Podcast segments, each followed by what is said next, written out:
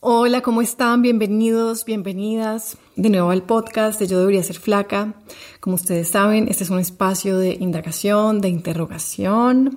Nos vamos hondo en esos paradigmas que creímos ciertos frente a nuestro cuerpo, frente a la comida, esas cosas que nos dijeron que teníamos que ser que vernos de cierta manera, que comer de cierta manera. Y la idea de este podcast es que nos quedemos con algo que funcione más, que intimemos con lo que somos, que entremos profundo en esa humanidad que tenemos, que ah, por mucho tiempo pues nos ha dado pena o creímos que tenía facetas que no eran mostrables, pero la idea aquí es que seamos totalmente humanas. Caracol Podcast presenta Yo debería ser flaca con Camila Serna. Y hoy estaré hablando con Mariana Den Hollander, maravillosa, ella es una bella costarricense que ahora vive en Europa y se dedica al activismo por la diversidad corporal y la antigordofobia. Y también muy importante se dedica a la concientización sobre la cirugía bariátrica. Y ella habla de ese tema porque lo ha vivido muy a su pesar. Un poquito sobre Mariana, ella escribió su primer libro en el 2007, se llama El peso que más pesa, y escribió un segundo libro que se llama La cirugía que más pesa en el 2021. Y este libro, ella cuenta, fue una sorpresa para ella porque habla mucho de las secuelas que ella no se esperaba de una cirugía bariátrica que le ha costado mucho. Ahora ella se dedica en su cuenta a hablar de lo que ha sido para ella y también recibir muchas historias y muchos testimonios de personas a lo largo y ancho de este mundo que también están contando cómo les ha ido con esta cirugía que es brutal. Mariana hace algo que a mí me parece fundamental y es que habla muy abiertamente de su experiencia, pero también de cómo ella ha investigado y cada vez se da más cuenta de cómo esta cirugía se imbrica muy íntimamente con la gordofobia, porque podemos pensar que esta cirugía se trata solo de salud porque sin duda así la venden, pero no. En muchos de los casos, no sé, en la mayoría, tal vez todos, no lo sé, tiene un componente de gordofobia terrible. Entonces es este rechazo a la gordura lo que está en el medio de las decisiones que las personas van tomando sobre por qué hacerse esta cirugía. Y bueno, ya Mariana nos contará lo brutal de su propia experiencia, porque ella principal habla de su experiencia y ahí se ubica. Pero todos y todas podemos aprender mucho de lo que ella nos está contando, sobre todo si nosotros o nosotras queremos hacernos esta cirugía o si conocemos a alguien que se quiera hacer esta cirugía, porque lo importante es tomar una decisión supremamente bien informada. Y antes de ir a la entrevista, te quiero contar algo muy, muy, muy, muy especial. Te quiero invitar a un grupo gratuito de estudio que está en Telegram. No sé si conoces Telegram, es una aplicación muy segura que se parece a WhatsApp, estas aplicaciones de mensajería, pero tiene esta opción de crear canales. Entonces te quiero invitar a este nuevo canal que estoy haciendo. Te unes con un link y ahí juntas formamos un grupo de estudio muy íntimo en donde algunas veces por semana, unas tres, cuatro veces, Voy a postear material exclusivo, notas de voz, reflexiones, tendrá que ver con este podcast, con los temas que se tocan acá, pero muy importante, ustedes también participan y así nos oímos entre todas. Voy a estar pensando actividades diferentes para hacer cada semana. Y bueno, la idea es como seguir profundizando en esta conversación y también oír lo que ustedes piensan por lo que están pasando. Y bueno, esa es la idea. Si quieres participar de este grupo de estudio, tienes que descargar Telegram, que de nuevo es una aplicación muy segura, muy parecida a WhatsApp. Y el grupo de estudio se llama Grupo de Estudio Franca Maravilla. Igual en las notas de este episodio vas a encontrar el link para que te puedas unir de manera gratuita. Y ahora sí, vamos con Mariana Den Hollander. Hola a todos, todas. Estoy súper, súper emocionada porque tengo una invitada maravillosa. Estamos hoy con Mariana Den Hollander. Hola Mariana, ¿cómo estás? Hola Camila, ¿qué tal? Finalmente. Ay, sí, nos conocemos, qué dicha. Podemos conversar un rato. Bueno, estoy muy emocionada de compartir lo que tú tienes para decir con esta audiencia el día de hoy. Y antes de entrar en tus libros, en tu cuenta, en tu activismo, yo quiero que la gente que nos escucha sepa un poquito más de ti. Entonces, tú naciste en Costa Rica, vives ahora en Bélgica. ¿Cómo fue ese tránsito para llegar a Bélgica? Cuéntanos un poquito de tu vida. ¿Qué ha pasado contigo? Bueno, pues yo soy de Costa Rica y soy también de Holanda. Mi papá es holandés.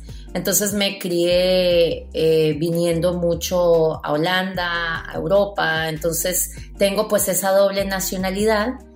Y hace, yo estudié aquí Bellas Artes, siempre he estado yendo y viniendo, pero hace seis años decidí dejar Costa Rica y, venirme ya a, residir a Europa de una vez por todas. Y por eso terminé en Bélgica, que está la pura par de Holanda y que es casi, casi lo mismo, pero que tiene sus diferencias, por eso vivo acá. Y pues ya estando aquí conocí a mi pareja y, y ahora es mi hogar. ¿Y te gusta? ¿Te gusta vivir allá? Me encanta, me encanta vivir acá. Es, es, un, es un país un poco más alatinado, con muchas costumbres parecidas a las nuestras, a las latinas, pero siempre es Europa, entonces pues es una combinación muy rica de, de mis dos culturas, digamos. Bueno, entonces entremos un poco en el tema que nos convoca hoy. Vamos a hablar de tu activismo, de tus libros, Entremos ahí de una vez en materia. Cuéntale a la gente de qué se trata tu activismo hoy en día. Sí, que dicha que decís hoy en día porque mi activismo ha cambiado a través de los años. Yo comencé. Ay, pero eso me encanta, ¿no? Eso me encanta. Me encanta que el activismo cambie. Yo creo que también nos puedes contar cómo ha cambiado porque esos tránsitos son buenísimos para la gente.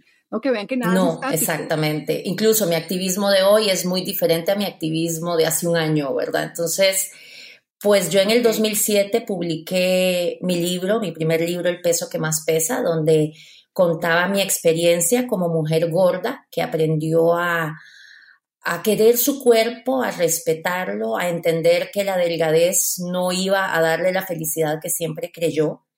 Y bueno, pues fue antes incluso de que la palabra gordofobia existiera, antes de que el body positivity también tuviera un nombre y aprendí a, aceptar, a aceptar mi cuerpo tal y como era y quise compartirlo, porque para mí en ese entonces era una locura entender que eh, nunca fueron mis kilos de más, bueno, los que la sociedad te hace creer que son de más, nunca imaginé que fuera posible que, que no tenía nada que ver con mi gordura y todo que ver con mi estado mental. Entonces, pues yo publiqué ese libro pero siempre, atrás de mi mente siempre existía esta vocecita que decía, sí, Marianita, pero tarde o temprano tenés que perder peso por salud.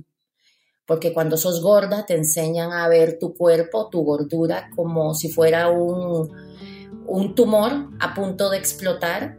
Y si estás enferma con alguna enfermedad relacionada a, a la gordura, pues te hacen creer que te vas a morir mañana, en vez de sencillamente darte un tratamiento como se lo dan a cualquier persona delgada cuando tiene triglicéridos altos o presión alta, ¿verdad? Entonces, pues en esos años es cierto que yo aprendí a vivir con muchísima integridad y paz con mi cuerpo, pero siempre pensando tarde o temprano te toca. Y un día me ofrecieron como regalo de la nada una manga gástrica que yo rechacé eh, pero al ponerme a buscar información para darle un no educado a mi amiga, pues nunca encontré evidencia que me dijera no te la hagas. Y ahí dije, ¿y si lo hago por salud? He de decir que mi salud era, perfecta, yo tenía números divinos de sangre, eh, extremadamente sana, vital, llena de energía, bailaba hasta las 6 de la mañana sin ningún problema, pero la sociedad, eso es, la gordofobia te hace creer que, que sí, que estás en una carrera contra un cáncer que en cualquier momento explota y decidí hacerme la manga gástrica. Mariana, antes de entrar ahí en ese tema, que es el tema de la cirugía, cuéntame cuál fue la reacción de la gente ante tu primer libro en ese 2007. Eso fue muy interesante, Camila, porque sí es cierto que había gente cercana a mí que entendía perfectamente de lo que estaba hablando, puesto que era evidente que yo era una mujer plena, feliz y llena de vida.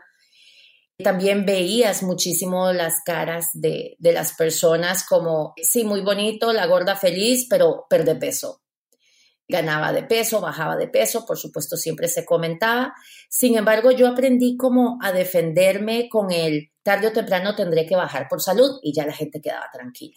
Con que dijera ese comentario ya la gente se quedaba tranquila y era como... Como disclaimer, sí. Exacto, sí, sí, sí, era un, mi disclaimer, exactamente, como no me jodan, no me molesten, tarde o temprano lo haré. Claro, y por dentro yo decía, Dios mío, ¿cómo, cuándo, dónde, verdad? O sea, no tengo ni idea, pero tarde o temprano lo haré. Y así fue como cuando me la ofrecieron, cuando me ofrecieron la, cirugía bariátrica y la comencé a considerar, casi que lo vi también como casi una señal de luz, ¿verdad? Como, ah, tal vez esta era la respuesta a cómo llegar a tener salud. Y me imagino que intentaste la vía que, que se intenta o la que nos venden, que es la de las dietas, y por ese lado no funcionó. Claro, claro, desde, desde mi adolescencia había estado en todo tipo de dietas, todo tipo de regímenes, tenía una relación pésima con el movimiento, con el ejercicio, porque te enseñan a solo verlo como parte del mundo fitness, ¿verdad? Entonces, la única actividad que yo amaba genuinamente era bailar, pero más allá lo intenté absolutamente todo. Sin embargo, ya antes de publicar este libro, yo había llegado a ese entendimiento de que no iba a hacer una dieta nunca si no la podía hacer en paz. Entonces, eso yo sí lo tenía claro, que mi salud mental venía de primero y eso me ayudaba también como a, tener, como darme paz en este momento en que llego a, tener esa paz con mi cuerpo, ¿verdad? De espérate hasta que tengas paz con las dietas. ¿Cómo se construyó esa paz con el cuerpo de la que hablaste en ese libro? Yo hice, me metí a hacer una técnica de autocuestionamiento que se llama The Work de Byron Katie, no sé si lo conoces Sí, la conozco. Y es una técnica muy sencilla que aplicas a todos tus pensamientos que te causan estrés, tus pensamientos dolorosos, tu, tu historia sobre tu pasado, sobre tu niñez, etcétera. Sirve para cualquier tema. Y con esa técnica yo me lancé de clavado como si no existiese un mañana y realmente hice un trabajo tan profundo de autocuestionamiento que llegué a entender que, que mi felicidad podía cambiar de un momento a otro si cuestionaba mis pensamientos. Y ahí era donde entendí desde adentro, o sea, esto no tiene nada que ver con los kilos de mis piernas, con el mondongo en mi panza. Y eso me cambió la vida profundamente. Ok.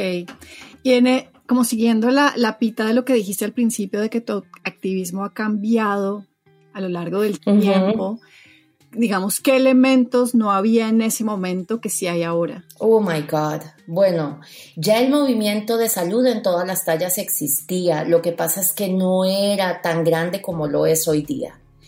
Si yo hubiera sabido que existía ese término, salud en todas las tallas, o sea, que yo, una mujer gorda, puedo ser saludable.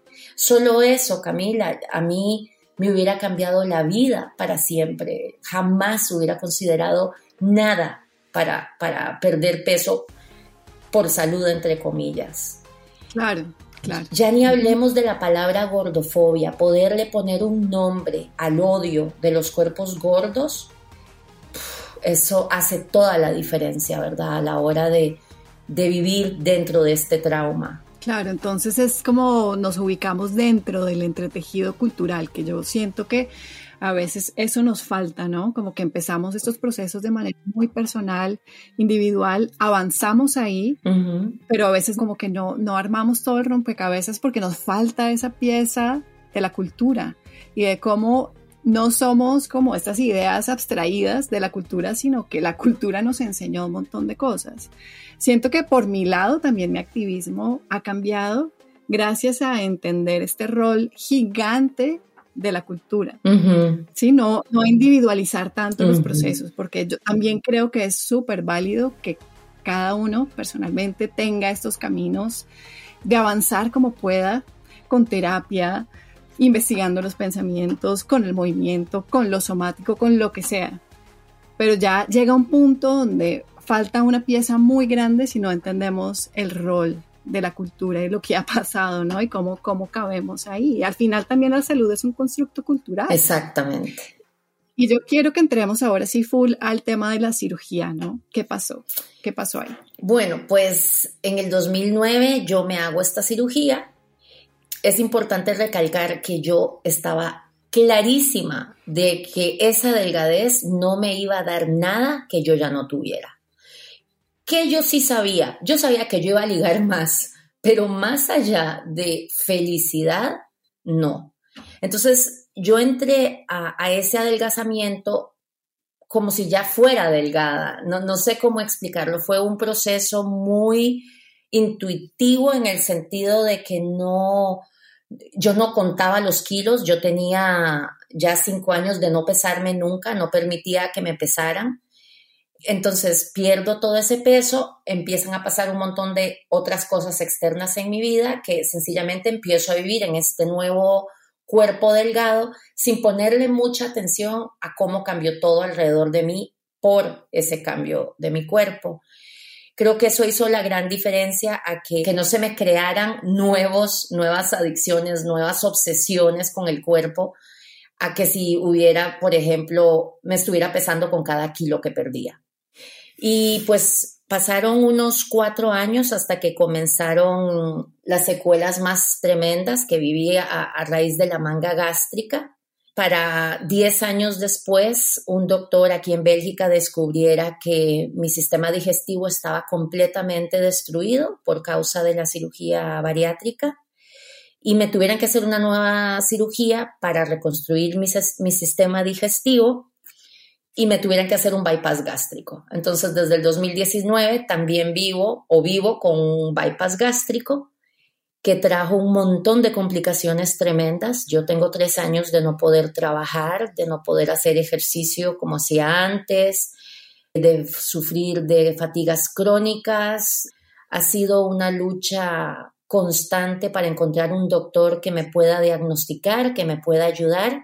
Y aquí es donde viene cómo mi activismo cambió, Camila, porque yo en el 2020 decido publicar una vez más el peso que más pesa, pero no me imaginé jamás que lo que me iba a encontrar era todo un movimiento de salud en todas las tallas en español. Descubrí la alimentación intuitiva, eh, y me doy cuenta, Dios mío, me quedé totalmente en otra época en cuanto a todo el tema de, de la liberación corporal y averigüemos qué está pasando. Y aquí es donde me meto a hacer yo misma alimentación intuitiva y me cambió la vida. Tuve que buscar ayuda de una psicóloga especializada en trastornos de la conducta alimentaria porque la filosofía de salud en todas las tallas me quebró completamente mis parámetros. Ahí es donde me doy cuenta por primera vez en 10 años, 11 para ese entonces, que me había hecho la manga gástrica creyendo que esa delgadez era sinónimo de salud. Fue un gran golpe para mi ego, para mi mente intelectual, valga la redundancia, pero además muy doloroso porque cuando me pongo a hablar en Instagram sobre las secuelas que me voy encontrando, que eran un montón de mujeres compartiendo exactamente las mismas o peores secuelas. Y ahí es donde descubro, gracias a Instagram, que todas estas enfermedades que vengo sufriendo son por mi cirugía bariátrica. Y comienza el nuevo activismo. Ay, Mariana, yo he visto los testimonios y de verdad se me parte el corazón con las cosas que escriben en tu cuenta. Es una cuenta fundamental para revisar cualquier persona que esté considerando hacerse una operación de estas porque debe saber qué es lo que otras personas que ya la vivieron están diciendo. Y tengo varias preguntas. Tú me estás hablando de un acompañamiento que te hicieron por un TCA, entonces, ¿había una manera de comer desorganizada producto de la cirugía? Bueno, mi relación con la comida siguió muy similar a cómo la traía ya. Entonces, es un poco extraño porque hasta la fecha me cuesta entender muy bien cómo cambió. Como te digo, cuando yo estaba en ese proceso del primer libro, ya había, cambiado mucho y trataba como de no satanizar nada, eh, darme libertad para comer y cuando me hice la manga, como comía tan poco, entonces menos, no, no medía nada,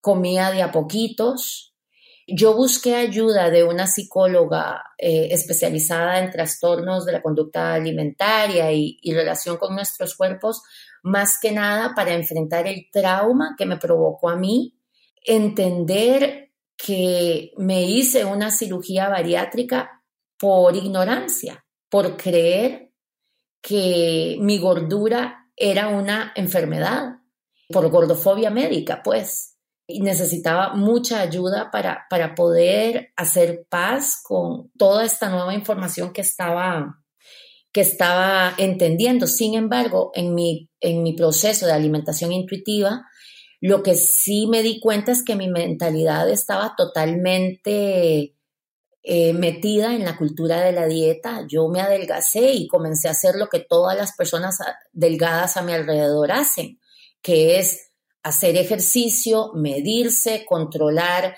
si hago ejercicio, si puedo comer, si no hago ejercicio me tengo que medir, si hago loco el fin de semana me porto bien entre semana.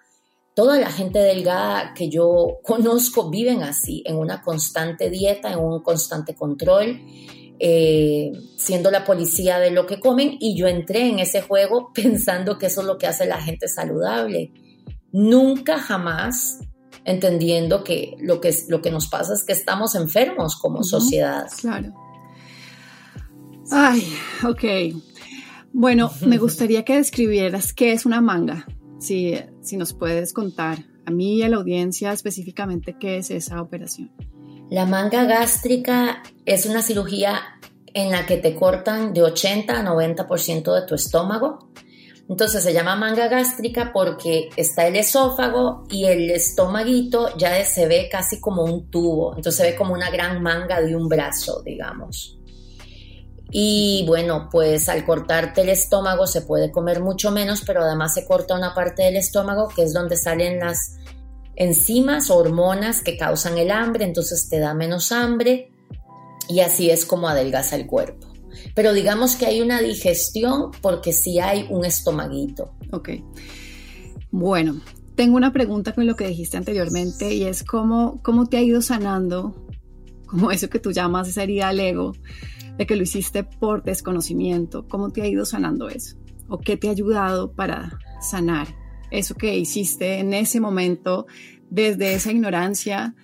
¿Cómo has trabajado la compasión ahí? Bueno, ha sido ya un proceso de un año y cuatro meses. Yo inmediatamente decidí escribir un libro. Le pedí a 10 personas que me habían compartido su historia si querían que compartiera su, testimonio en mi libro.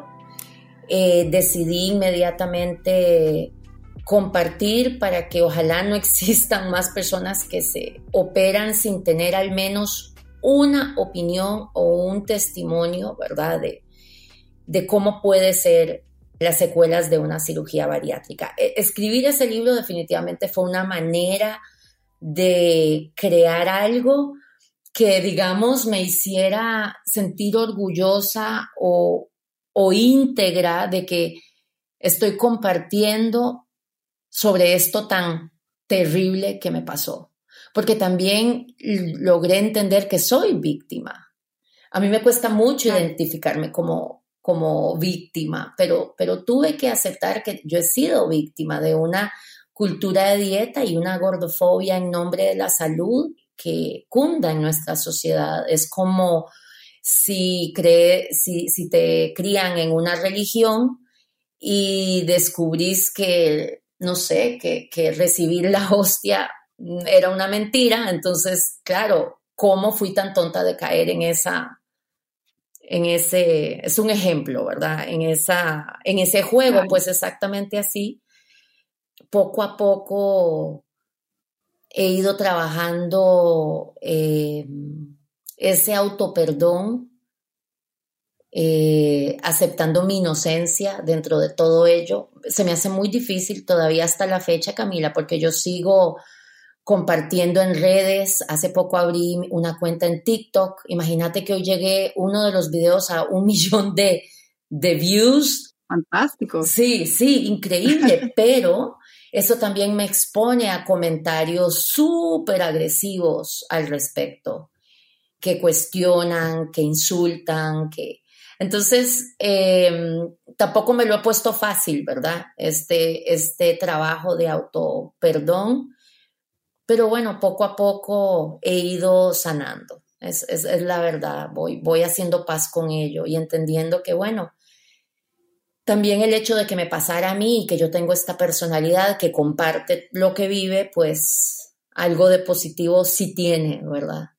Entonces, la Mariana de hoy, ¿qué diría, según su experiencia con este tema, que es como esa verdad que se le oculta a muchos pacientes que se quieren hacer esta cirugía?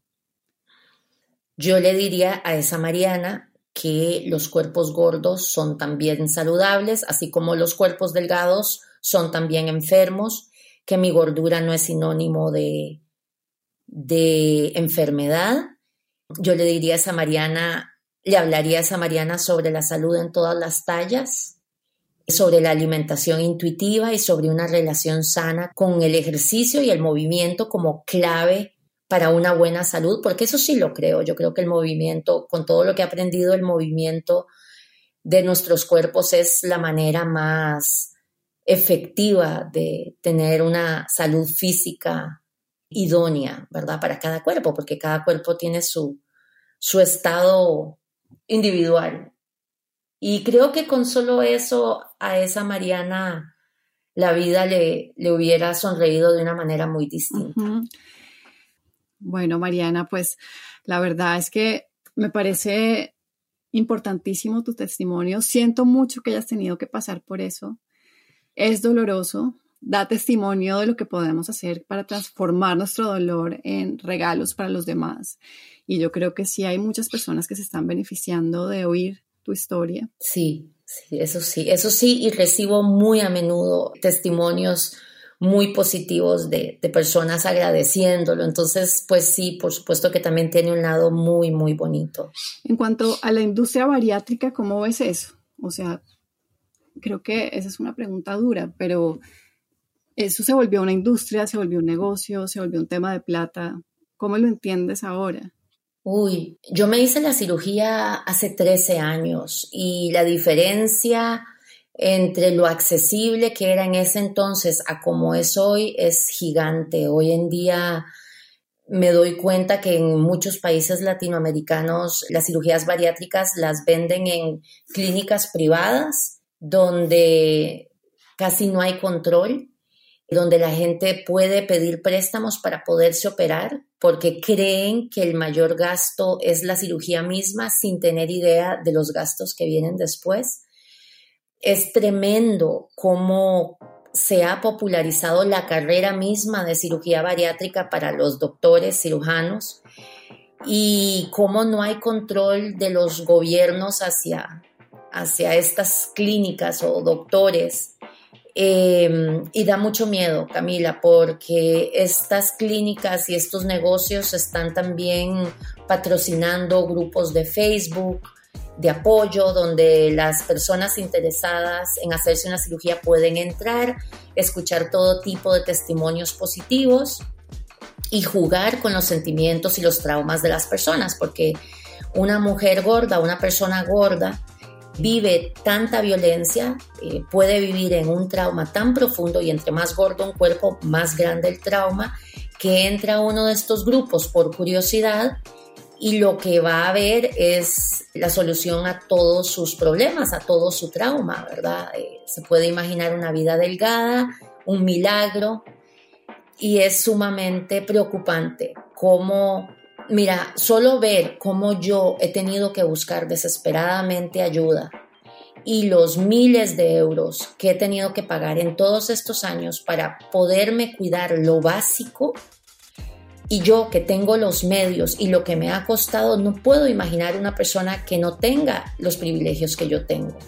Es realmente preocupante cuando yo entiendo, por ejemplo, que en un país como México, que las están haciendo como como si fuera a vender pan, ni siquiera venden en las farmacias vitaminas bariátricas.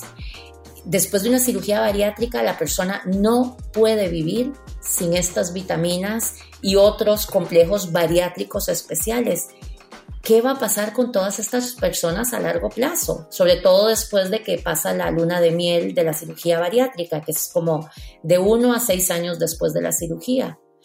Es, es muy preocupante. ¿Existen casos de éxito en estas cirugías? Pues mira, yo personalmente en mi cuenta sí recibo testimonios de personas que dicen, tengo 10 años y lo único que me ha pasado es una anemia. Tengo 8 años y, digamos, te estoy hablando de testimonios. Yo no acepto gente que me dice que está feliz después de 4 años porque yo era de esos casos. Incluso yo hace dos años todavía recomendaba la manga gástrica ah, y aunque ya estaba súper enferma. Entonces, Sé que muchas de estas personas, como yo, también están cegadas ante su delgadez. Yo hace dos años estaba completamente enferma, Camila, y yo todavía creía que yo era más sana que la Mariana antes de la cirugía. Y es esta cosa, este, este chip que te meten de que un cuerpo delgado es un cuerpo sano, siempre, por default, más que uno gordo. Es casi como, es imposible creer que un cuerpo delgado puedas estar más enferma que una persona gorda. Claro. Este tipo de secuelas, todas las deficiencias en vitaminas, ¿todo esto se explica a los pacientes con claridad? No. Y lo que no te explican, y eso yo sí hablo en, en mi libro, La cirugía que más pesa, es ningún doctor te puede asegurar cómo va a reaccionar tu cuerpo a las deficiencias nutritivas, nutricionales. Porque, ¿qué es lo que pasa? Tal vez vos, Camila, con unas vitaminas bariátricas estás bien, pero hay otra gente que además de las vitaminas necesitan hierro bariátrico, calcio bariátrico y tiamina.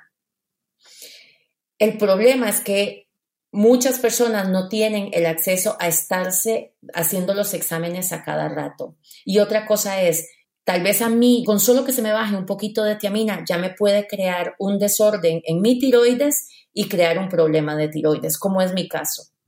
Entonces, digo, en, mi caso no lo causó la tiamina, solo estoy diciendo que las deficiencias eh, nutricionales a cada cuerpo le afectan completamente distinto y le afectan diferentes cosas y muchas veces ni los doctores convencionales saben. Fíjate que yo me acaban de diagnosticar una un hiper, oh my god, ¿cómo se dice de la tiroides cuando está lenta? Hipotiroidismo. Hipotiroidismo, perdón. Y, y, mis números en la sangre son bajitos, pero no mucho. Entonces pasé por 14 doctores que no supieron diagnosticar el hipotiroidismo y fue hasta este último doctor, el número 15, aquí en Bélgica, carísimo, por cierto, muy especializado. Eh, él me dijo, tiene un hipotiroidismo, no es evidente en su sangre. Lo que pasa es que cuando yo, yo ya sé cómo descubrir este tipo de casos, tomando en cuenta este otro montón de elementos. Un doctor como este eh, no se encuentra fácilmente. Da miedo. Claro, y uh, ¿sabes si hay estudios que estén documentando estos efectos a largo plazo? O sea, ya tenemos acceso a estudios a 10 años, 15 años, 20 años de la operación o eso no existe? Muy poco, muy poco, Camila. Y, lo que hay es como tan aislado. Yo lo que noto y, y haber ido a tantos especialistas aquí en Bélgica y en Costa Rica, y hasta en México, es que no existe un manual, un panfleto donde un internista, un gastroenterólogo pueda agarrar y decir, voy a ver mi manual de pacientes bariátricos. No, no existe nada de eso. Entonces, fíjate que de estos 15 especialistas que yo he visto, solo el último es el primero que me pudo decir, claro, debido a su bypass, ta, ta, ta, ta, ta. Y yo, wow, es el primero que, que da voz de que mi cirugía bariátrica está relacionada a todo esto. Todos los demás, aún sabiendo que tengo bypass gástrico, no lo conectaron. Eso es un gran problema. ¿Me puedes aclarar una cosita? Ay, Mariana, es que tengo muchas preguntas antes de, de, que terminemos. Aclárame, te hiciste una manga y después te hiciste un bypass, ¿es verdad? Sí, en el 2019 me tuvieron que hacer un bypass, para, reconstruir. ese estómago que estaba tan dañado, bueno, sistema digestivo que estaba tan comprometido por la manga gástrica. estas operaciones no son reversibles.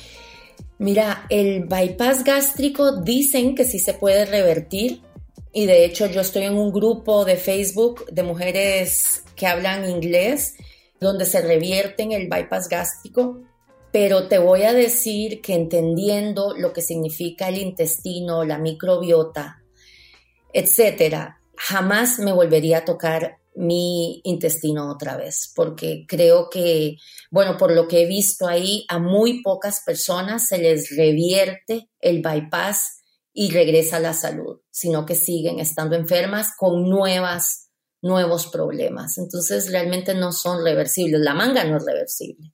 O sea, en ese punto tú podrías decir que estas operaciones son el producto directo de la gordofobia médica. Sí, porque mira, el bypass gástrico lo inventaron para reconstruirle el sistema digestivo a una persona que tal vez por un cáncer le tuvieron que quitar todo su estómago. Entonces, claro, les hacen un bypass para que la persona pueda seguir con vida. ¿Y que descubrieron? Que cuando hacían eso la persona perdía peso. Y de ahí comenzaron con la idea, ¿y qué tal si le hacemos esto a todas las personas gordas? Entonces, sí, un bypass gástrico puede salvarle la vida a una persona que tuvo un accidente o una enfermedad crónica que le tienen que sacar su sistema digestivo. En mi caso, me estaba salvando mi sistema digestivo. Pero para perder peso, el bypass gástrico es una carnicería. No lo puedo decir de otra manera. ¿Tú sabes cuál de estas es la más común o la más frecuente, popular de estas operaciones? Creo que es la manga gástrica y es la que están vendiendo un montón de estrellas y gente famosa que se las hace y que están contando su historia. Bueno, Mariana, pues muchas gracias. Me encantó tenerte en este episodio del podcast. Sí. Qué importante información, de verdad. De nuevo te digo que lo siento que has tenido que pasar por eso. Te agradezco que hayas transformado este dolor en esta información y eh, en este trabajo de activismo en donde compartes lo que has aprendido y este recorrido doloroso, pero que también ha traído pues aprendizajes para muchas personas. Entonces, pues nada, te mando un abrazo, mucha salud, mucha buena energía. En estos espacios de activismo también entre nosotras, pues nos mandamos buena onda porque a veces, como tú bien sabes, si ah, somos receptoras como de este odio y de esta resistencia a cambiar el paradigma donde todavía se insiste en que la gordura mata, en que lo único que es posible es la delgadez y, y, a veces se genera mucha violencia alrededor de esto, ¿no? es muy recalcitrante. Hay gente muy empeñada en seguir con ese paradigma.